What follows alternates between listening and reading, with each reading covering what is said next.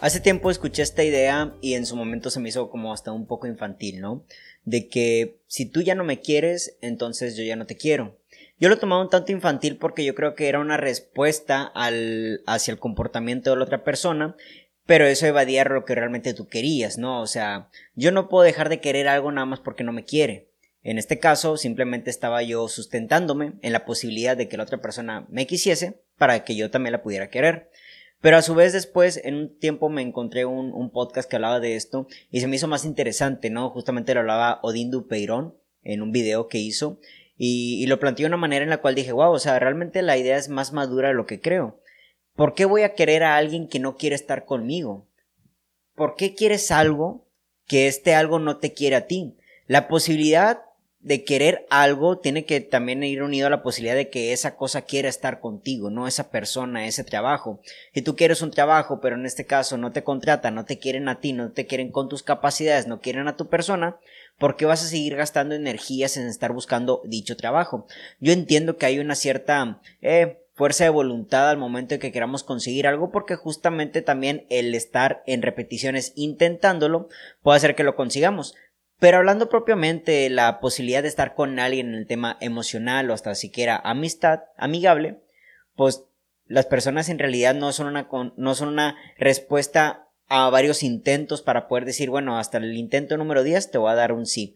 No tanto como eso internamente una persona, yo siempre he pensado esto, desde el principio sabe si ya quiero no estar con otra persona, simple y sencillamente entra como que en un juego de descarte, por así decirlo, de conocer a otra persona para saber si de una vez lo voy descartando o le voy dando cada vez más entrada. Después de todo, es esencial ir conociendo a las personas con las que nos vamos involucrando. Lo interesante de todo esto es de que justamente desde el principio podemos nosotros ir encontrando ciertos patrones o simple y sencillamente gustos que nos dan la posibilidad, la apertura de decir, sabes que esta persona sí la quiero para más tiempo en mi vida, o esta persona de una vez la voy descartando. Gustos que pueden ir desde lo físico, desde lo que habla, desde la compatibilidad, que creo yo que es lo más importante dentro de los vínculos amorosos, o una parte muy inconsciente que tenga que ver exactamente con patrones que no tenemos realmente muy identificados, pero que cuando lo vemos en una persona nos agrada. Querer estar con alguien que no quiere estar contigo es como que luchar contra todo este tipo de cosas que la otra persona tiene internamente y que quieres que lo vea hacia ti algo que no existe como tal. Si la otra persona quiere realmente fijarse en el físico para poder decidir si una persona es apta o no para iniciar una relación amorosa con ella, con él, pues también podríamos decir que entonces si nosotros no cumplimos ese requisito, ¿qué podemos hacer al respecto? La otra persona tiene sus propios valores al momento de querer catalogar a las personas, ¿no? Descartar, catalogar dar la posibilidad de que alguien sea su pareja. En ocasiones no conocemos nada de estas, nada de estas, ¿cómo se llama? Etiquetas, por así decirlo, no conocemos estas valoraciones que tiene internamente. Pero a su vez nosotros tampoco debemos de tomarnos tan en serio o tan personal el hecho de que quizás no cumplamos con las más básicas o de hecho con las más importantes que tiene esa persona a elegir pareja.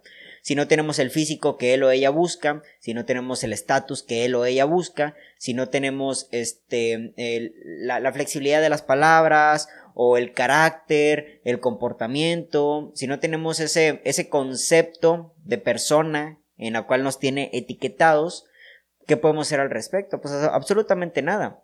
Las personas en sí, al momento de que quieren estar con alguien, yo creo que en la mayoría de las veces, en un 90% de las ocasiones, se brinda la oportunidad. Sería muy hipócrita de mi parte ahorita decir así tal cual, ¿saben qué? Yo me voy a proponer un año sin estar con pareja porque quiero dedicarme de persona, cuando justamente sé que si llega alguien que cumple con ciertos requisitos que a mí me encantaría buscar en este caso en una mujer, y una señorita, en este caso, yo tengo los requisitos que ella estaría queriendo buscar en un hombre, pues la verdad es de que en el 90% de las posibilidades que exista esto, una persona va a darle ese sí, va a dar ese paso para juntarse con otra persona. Sería muy hipócrita decir que no, cuando en realidad todos la las veces que hemos tenido una posibilidad de acercarnos más a alguien, porque esta persona nos abre las puertas y nosotros también les abrimos las puertas, es muy difícil decir que no. Y no lo de una dificultad inconsciente o poderosa externa a nosotros, sino porque yo creo que al final de cuentas estamos un tanto diseñados para poder convivir con las demás personas, para poder generar lazos emocionales, lazos afectuosos, Y en este caso, pues el tema amoroso no es algo que descartemos en su totalidad, sobre todo en una etapa en la cual cada vez yo creo que las personas, y me incluyo, vamos siendo cada vez más específicos con ciertas características que buscamos cada vez más selectivos al momento de elegir a una pareja, a una posible pareja, y encontrar una persona que los tenga, bueno, es tan complicado que en el 90% de las veces, reitero, difícilmente le vamos a decir un no, ¿vale? Pero en ese tema de querer a la otra persona, querer buscarla, querer intencionalmente acercarte más a ella, mostrarle tu afecto, mostrarle tu cariño, es una inversión de tiempo y energía. Pero esa inversión de tiempo y energía realmente es una inversión mal gastada, mal invertida, cuando la otra persona justamente desde un principio ya te dijo que no. Y ya te dijo que no por muchas razones, no solo en el tema verbal, verbalizarlo, decirte no, sino realmente en ocasiones hasta desde los actos. ¿Por qué seguir intentando con una persona que te sigue cancelando las citas? ¿Por qué seguir intentando con una persona que no se le ve la constancia en la comunicación? No hablo siquiera de mensajes como tal, sino pues, cuando la ves o cuando hablan por teléfono. Una persona, cuando, cuando quiere estar con alguien, he logrado entender que se abre un campo de oportunidad para poder brindarle tiempo, energía y amor, ¿no? Muy difícilmente una persona se encuentra en una posibilidad de no querer brindarte tiempo y energía, porque aunque ese tiempo y energía lo tenga ocupado en otra cosa, accedes a un espacio en tu, en el resto de tu día, en, en el resto de tu semana, para poder acercarte a esa persona que tanto quieres. La persona que no lo haces porque genuinamente no quiere estar contigo. Y es muy difícil de comprender, la verdad, porque uno como hombre, y yo lo digo desde mi género, ¿vale? Tampoco puedo generalizar tal cual, simplemente es mi experiencia con amigos y todo eso, pero uno es, al menos aquí en Latinoamérica es muy común que el hombre sea el que da las iniciativas, ¿no? El hombre es el que más se acerca, el hombre es el que está buscando, el hombre es el que está intentando y proponiendo, ¿vale? Esto también está quizás porque quizás muchas mujeres les encanta que el hombre lleve la iniciativa y también se ponen en esta postura de que, bueno, tú primero. ¿Cuántas veces, y esto es una pregunta a los varones, cuántas veces no te has acercado a una, a una señorita y que a su vez te haya descartado desde el principio, ¿no? Seguramente en gran cantidad. Número uno, porque no la traes, o número dos, porque simplemente formas parte de un número entre gran cantidad de tipos que la están buscando. Independientemente sea A o sea B, lo interesante de todo esto es darnos cuenta de que los hombres tenemos como que un poquito más confrontado la idea del, del, este, de la negación de las personas. ¿no? somos más tolerables, tolerables al rechazo porque comúnmente lo recibimos más, ¿no? En ocasiones las mujeres son quienes, batallas con esto, quienes batallan con esto, ¿no? O sea, cuántas iniciativas provienen de una mujer y quizás el tema del rechazo no es algo que se les dé mucho. Como hombre, yo, yo en su momento lo llegué a ver en, en secundaria, preparatoria, cuando estaba más hambriado de estar con alguien, pues seguramente había mucho rechazo. Ya no, ya no ya no interviene tanto en mis emociones ni en mi estabilidad si hay un rechazo de parte de una persona. Pero comúnmente en las mujeres llega a pasar que si un hombre rechaza es porque genuinamente hay algo mal en mí. Y estas son dos cosas muy, muy, muy interesantes, ¿saben? Porque en ocasiones el que la otra persona no quiere estar contigo, yo creo que en la mayoría tiene que ver más porque tú no cumples ciertos requisitos, pero no porque exista algo mal en ti. Pero una mala interpretación, como es en este caso, reitero, cuestiones que a lo mejor estoy generalizando, puede pasar tanto en hombres como en mujeres, que al momento que una persona, una persona te, te, te descarte y tú no seas tan tolerable al rechazo, pues seguramente va a venir este, este cuestionamiento de que hay algo mal en mí, hay algo mal en mi físico, hay algo mal en cómo me he visto, hay algo mal en cómo me expreso, dije algo mal, me comporté de una manera errónea, equivocada. Hay que ver primero que la otra persona tiene un campo visual que nosotros no podemos ver apreciar a simple vista porque estamos desde nuestro cuerpo y la otra persona es quien nos está observando. Pero ese campo visual, más allá de lo tangible, lo que realmente está viendo, hay un campo visual interno que nosotros no conocemos, ¿sabes? Quizás hay ciertos comportamientos dentro de nosotros que la otra persona ya puede identificar, asimilar o asemejar con un comportamiento de una expareja pasado que realmente no le habrá ido muy bien y que haya, habrá querido, querido conectar los puntos, ¿no? Y esto es muy común dentro del cerebro humano, ¿no? Conecta los puntos, encuentra similitudes en comportamientos, en palabras, en forma de expresión, ¿no? Ah, mira, esta persona se comportó de esta manera y me recuerda a esta otra persona que me hizo daño, conecto ese punto y desde aquí ya descarto a esta persona. Y desde ahí empieza este, este proceso de no querer estar contigo. Y el no querer estar contigo con esta eh, eh, esta analogía, esta representación que estoy haciendo de como ejemplo, me da a entender que si una persona no quiere estar contigo, tiene que ver más con lo que él o ella ha experimentado con otras personas que en su momento sí quiso o con, en su momento también dejó de querer que contigo. El querer estar con alguien en ocasiones es este empuje de que a huevo la otra persona vea lo bueno que hay en ti y que si nos descarta es porque todavía no hemos arreglado eso, eso malo, ¿vale? No hemos podido convertirlo en algo bueno, pero es que no hay que verlo de esa manera. Si una persona no quiere estar contigo, tiene que ver más con sus hasta expectativas, ¿no? Requerimientos, que con lo que tú puedes llegar a cumplir o no. ¿Vale? Tú tienes tu propio, en este caso, lo que pones en la mesa. Si algo entendido de las relaciones, sobre todo en el tema del matrimonio, es de que tú pones algo en la mesa. ¿Vale? Cuando entras en una relación pones algo en la mesa. Esto es lo que yo pongo. Esto es lo que yo entrego. ¿Vale? Y la otra persona también tiene que poner algo. Pero eso no significa que las personas siempre van a querer lo que tú pones, lo que tú propones. Y esto, aunque te duela saberlo, es quizás hasta en ocasiones que tengan que ver con tu buena persona. No hay personas que se fijan en otro tipo de cosas. Lo interesante es no empezar con esta comparación de que entonces si una persona me rechaza, si una persona no quiere estar conmigo es porque hay algo mal en mí y tengo que corregirlo. Y como tengo que corregirlo, tengo que seguir demostrándole que eso que hay mal en mí, que está viendo mal en mí para que no me elija, es algo lo cual estoy comprometido a cambiar para poder gustarle a esa persona. Es que ese no es el punto. Las relaciones amorosas, las relaciones afectivas, no son una cuestión de tú cambiarte para que la otra persona te dé acceso a su vida emocional. El elegir una pareja es una construcción, sí, eso sí, una construcción que termina quizás en un determinado momento, puede durar semanas, puede durar meses, puede durar años. Lo interesante es que es una construcción cuando los dos ya están juntos, pero no es una destrucción antes de estar juntos. Si tú te empiezas a moldear, vale, desde el rechazo de una persona para poder encajar en su vida, lo que a ti te falta es un criterio propio. Lo que a ti te falta en realidad eres muy influenciable. Lo que a ti te falta es una, un criterio propio de quién eres, de qué es lo que aportas y qué es lo que buscas en la vida. ¿Vale? De tus propios límites quizá. Y estarte convirtiendo a lo que los demás quieran, a los que los demás buscan, a los que los demás han tenido expectativas sobre ti, es dejar a tu persona, a tu entidad, a tu verdadero yo a un lado y poder convertirte, ahora sí, como le dije en un podcast pasado, en un soldado, en una expectativa que tarde que temprano se le va a caer el teatro, ¿no? Porque tarde que temprano la verdad sale a la luz.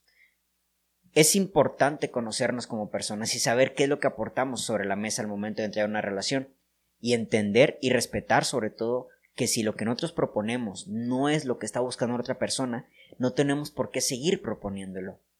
Y de ahí nace esta frase. Si tú no me quieres, yo tampoco te tengo que querer. ¿Por qué voy a estar con una persona que no quiere estar conmigo? ¿Por qué voy a invertir energía y tiempo en una persona que no quiere estar conmigo? Atención, esta no es una idea infantil, esto es una idea muy madura. ¿Por qué querer estar en un trabajo que no me quieren? ¿Vale? Estoy perdiendo tiempo y energía y a su vez en esta cuestión, hablando propiamente del trabajo del ejemplo, estoy perdiendo dinero al no buscar a otro trabajo donde seguramente puede que sí me quiera. Y ahí sí ya, energía, tiempo y dinero en ese otro nuevo trabajo. Aunque yo no quiero comparar el trabajo y la relación como algo tal cual, que igual se le pueden aparecer mucho, pero bueno, eso quizás lo dejamos para otro momento. Hay que entender que en las relaciones tu inversión importa, lo que pones sobre la mesa importa.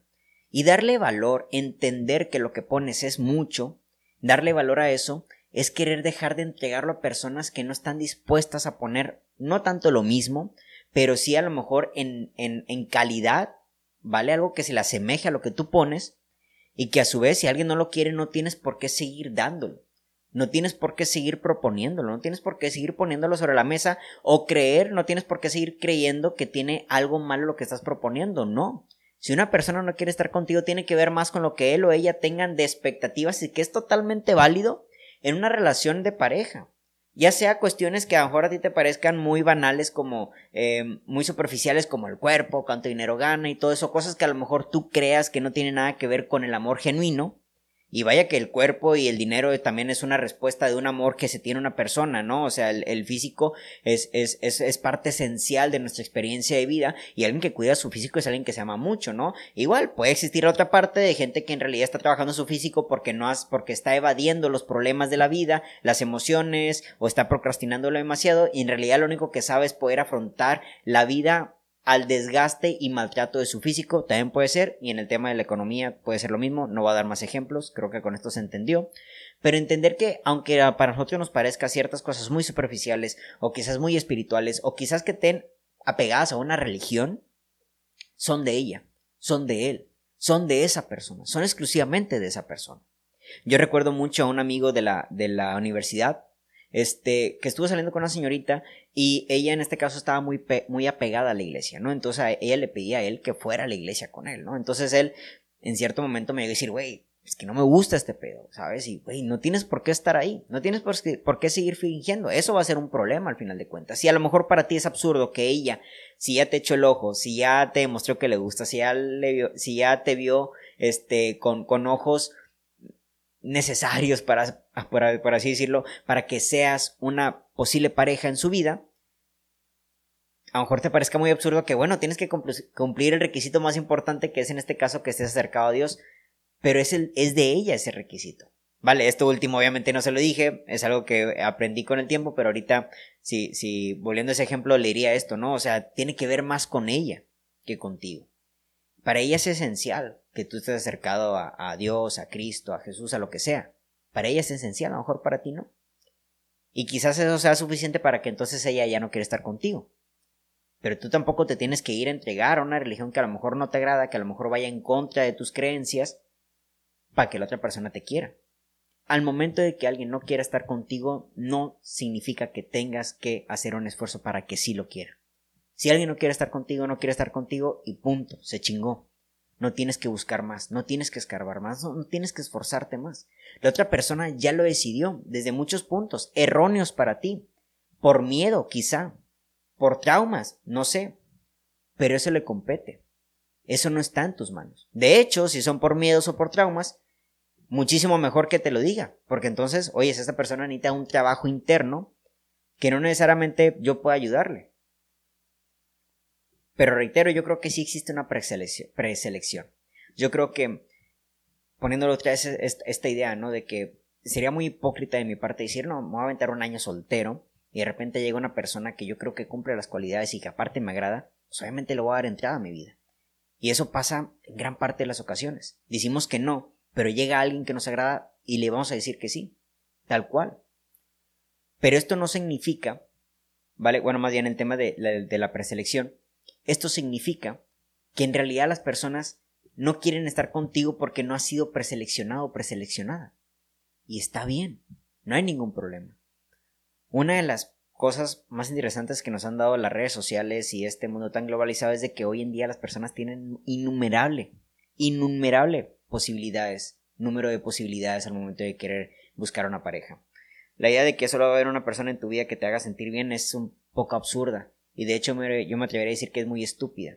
Y de hecho me atrevería a decir aún más que te está quitando experiencia de vida. Querer, pensar eso es simplemente ya, ocultarte. Si esa persona ya pasó, ya chingaste, los próximos 70 años ya no va a haber nadie más, ¿no? Güey, ¿cómo? ¿Sabes?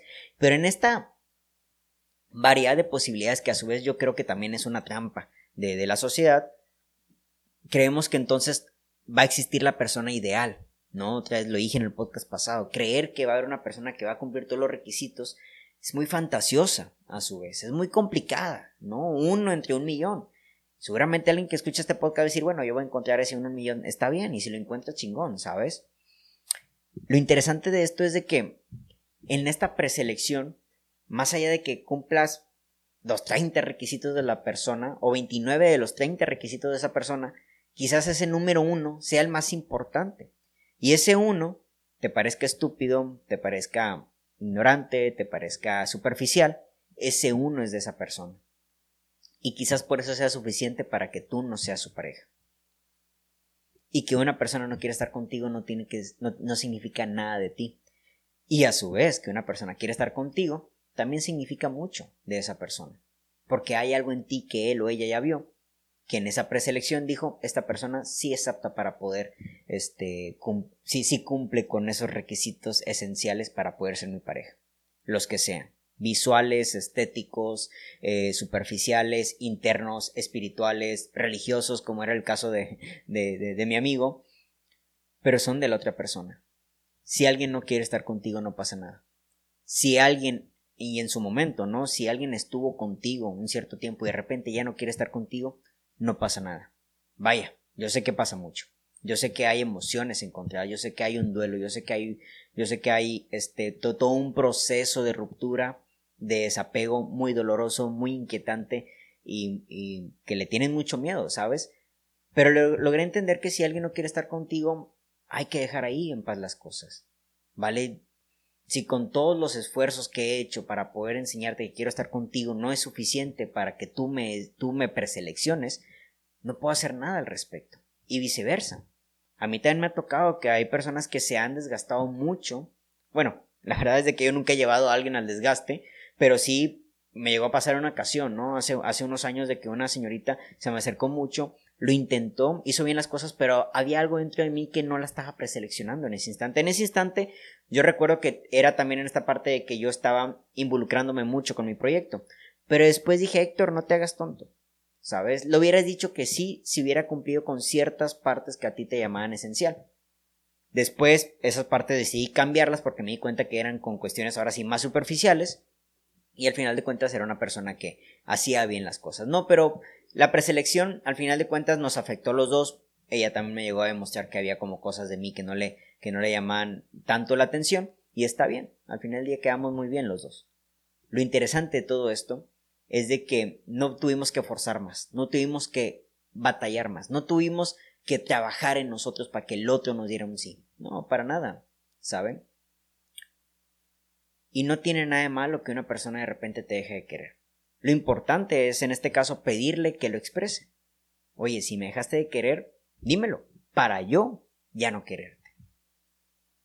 Y eso es algo muy complicado, ¿saben? Porque las personas a veces ya no te quieren, pero no quieren dejar que los quieras quieren seguir recibiendo de ti eso que ofreces sobre la mesa al momento de que te involucras emocionalmente.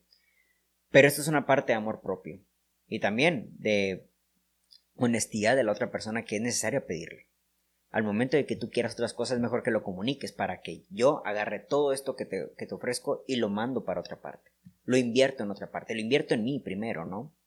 Y ya después vemos si existe la posibilidad de estar con alguien más. Pero dímelo, Así que seamos un poco más tolerables a la posibilidad de que alguien no nos quiera desde un principio o nos deje querer con el paso del tiempo. Seamos más tolerables a eso y abrirnos a esta apertura que igual yo sé que duele, que igual yo sé que es un proceso, que igual yo sé que, que es cabrón y en el peor de los casos puede generar traumas y puede generarte eh, decepciones y puede generarte este, una, una incapacidad de expresión de tus emociones y también perder la confianza de una persona porque también hay procesos de dejar de querer que no son tan sencillos como el que platico en este podcast que es simplemente decir ya no te quiero, sino que hay otros tipos de formas que las personas te dicen que ya no te quieren, formas que realmente dañan a la persona como es el engaño, como son las mentiras, como son todo este tipo de la violencia también.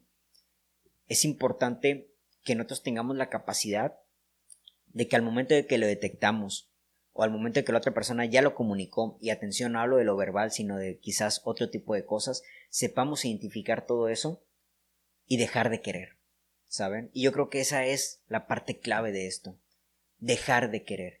Querer me habla de obtención. Yo, en mi idea, amor y querer son estas dos posturas, ¿no? El querer habla de obtención, quiero, ¿no? Quiero agua, ¿no? Hay una necesidad dentro de mí de, en este caso de la sed, y quiero agua, ¿no? Pero el amor tiene que ver con una cuestión más libre, ¿vale? Te amo. El te amo es una cuestión de libertad, no necesito poseerte, simple y sencillamente he decidido amarte.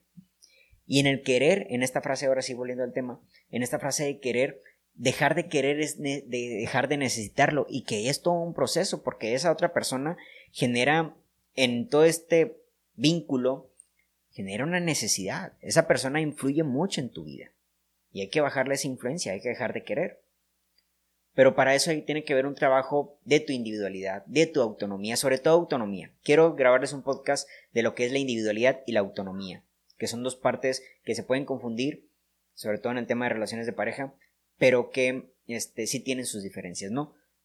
Y ser, en, en ser autónomos implica el no necesitar de algo más de afuera, ¿no? Entonces, el momento en que tú trabajas en ti, eres individual, sabes estar solo, sabes estar sola, y aparte eres autónomo en muchas cuestiones, primero las más básicas y importantes que son las emociones, eh, lo mental, el poder salir de, de, asuntos, de problemas, desde la capacidad de creatividad.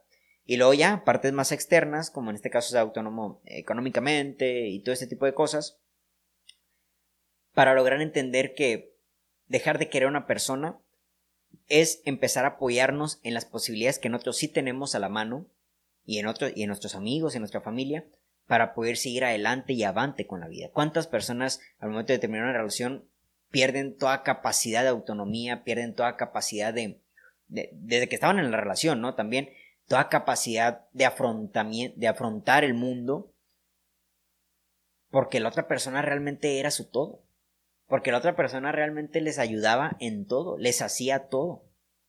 Y al momento que esa persona se va puta, güey, no sé hacer nada. Así que para dejar de querer, tenemos que ser más autónomos, tenemos que ser más individuales, tenemos que tener la capacidad emocional, afectiva, económica, todo lo que esa persona te aportaba, tenemos que tener la capacidad de nosotros dárnoslo, ¿vale? Para que desde ahí ya no podamos querer más a esa persona. Si existe la posibilidad de que la relación se, se, se rompa y empezar a amar, ¿no? Yo creo que de hecho esa es la parte esencial del amor. Al momento de que tú te amas es porque eres autónomo, es porque tú mismo puedes lidiar con la vida prefieres vincularte con otras personas para multiplicar el apoyo y sobre todo hay personas que te enseñan cosas que tú por sí solo no puedes porque hay gente con capacidades muy buenas que no necesariamente nosotros podamos aprender en algún punto de nuestra vida.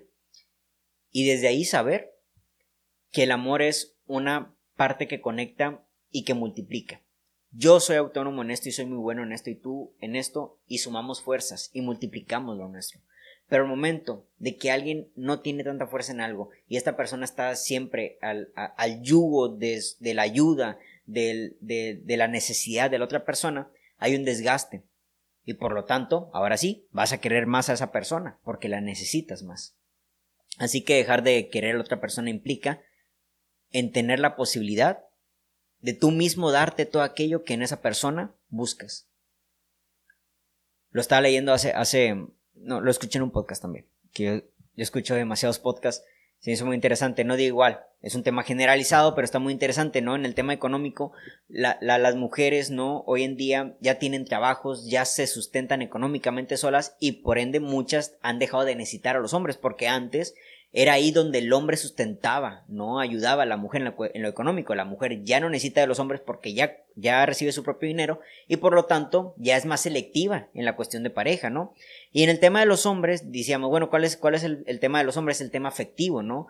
A los hombres no se nos ha enseñado mucho a lidiar con nuestras emociones, sobre todo a ser cariñosos con nosotros mismos, y buscamos una, en una mujer ese cariño, esa parte afectiva, sobre todo porque pues, hay hombres que provienen de una familia en donde hasta su propio padre era muy duro con ellos, entonces no recibieron ese afecto.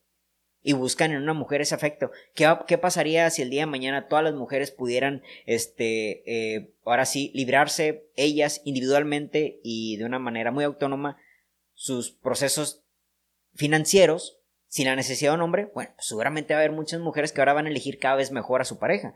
¿Y qué pasaría si el día de mañana los hombres también pudiéramos abrazarnos, concientizarnos, eh, apapacharnos, vivir nuestras emociones, la tristeza, el llanto, la felicidad y todo eso, a premiarnos, no, no agacharnos y no creer que es una cuestión de, de, de obligación masculina? Pues el día de mañana quizás también empezamos a elegir mejor a nuestras parejas. Lo importante es darnos cuenta de que en ocasiones elegimos a las parejas desde la necesidad desde el porque yo no me he podido dar algo, quiero que tú me lo des. Pero esa persona para que te lo quiera dar también quiere, te, tú tienes que tener algo que ella o él quiera. Y eso es lo complicado. ¿Saben? No es tan sencillo.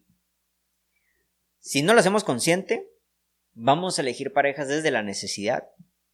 Y el día de mañana a lo mejor le das tanto a esa otra persona que ahora sí ya no necesita de ti y ahora sí ya no te quiere y puta. ¿Sabes? Es un tema. Es un tema, es un tema. Yo igual confío en las relaciones que se unen desde la, este, desde la conectividad interna, pero sobre todo el propósito de poder multiplicar las fuerzas que ya tienen, poder multiplicar lo que ya dan, desde el amor consciente. Obviamente la necesidad es, es, básica en las relaciones humanas, sobre todo porque necesitamos de los otros, ya ni siquiera hablo de pareja, de cualquier todo tipo de cosas. Yo necesité de algunos cabrones que tuvieran la inteligencia de, de, de hacer y de armar estos, estas herramientas para grabar mi podcast, los, audífonos, el micrófono, el, el, que tengo aquí para grabar, el celular, todo ese tipo de cosas. Y seguramente alguien me está utilizando en este momento porque necesitan de este mensaje. Lo importante es darnos cuenta de que la necesidad eh, del otro proviene más de cuestiones que él o ella tienen que nosotros no sabíamos que necesitamos a una cuestión interna de que me urge recibir algo porque yo no me lo he podido dar. Yo no tengo la capacidad de armar estas cosas eléctricas porque no está ahí mi enfoque en mi vida y necesito que alguien que sí lo esté pueda darme acceso a todo eso. Seguramente yo tengo acceso a otras cosas que las otras personas no sabían que necesitaban. Llego con eso sobre la mesa y dicen, ah, perfecto, sabes que esto me gusta y me ayuda. Y ahí está. Ahí está esta conectividad en la cual ya podemos, ahora sí, enfrentar mejor el vínculo. ¿Vale? Porque ambos nos aportamos. Pero cuando hay una necesidad no hay aporte. Hay un desgaste muy distinto. El aportar es el darte algo que a ti te va a ayudar a evolucionar y el desgaste es el darte algo que a ti te va a llenar, ¿vale? ¿Y cuánto, y cuánto es ese, eh, eh, ¿cómo se llama? ¿Cuánto es ese vacuo? ¿No? ¿Cuánto, mide ese vacío? ¿Cuánto te tengo que dar para que, güey, ya llenes de una vez? Es desgastante, ¿saben? Yo creo que esto al final de cuentas es parte de la esencia de esta frase, ¿no? O sea, en realidad más que decir, si tú no me quieres, yo ya no te quiero, inconscientemente, inconscientemente muchas personas dicen, si tú no me llenas, yo tampoco me voy a poder llenar. ¿Saben? Desde la inconsciencia del querer, de obtener, de llenarte, desde ahí lamentablemente en ocasiones nos unimos a las personas. ¿Por qué no? ¿Por qué no acercarnos a una relación ya lleno?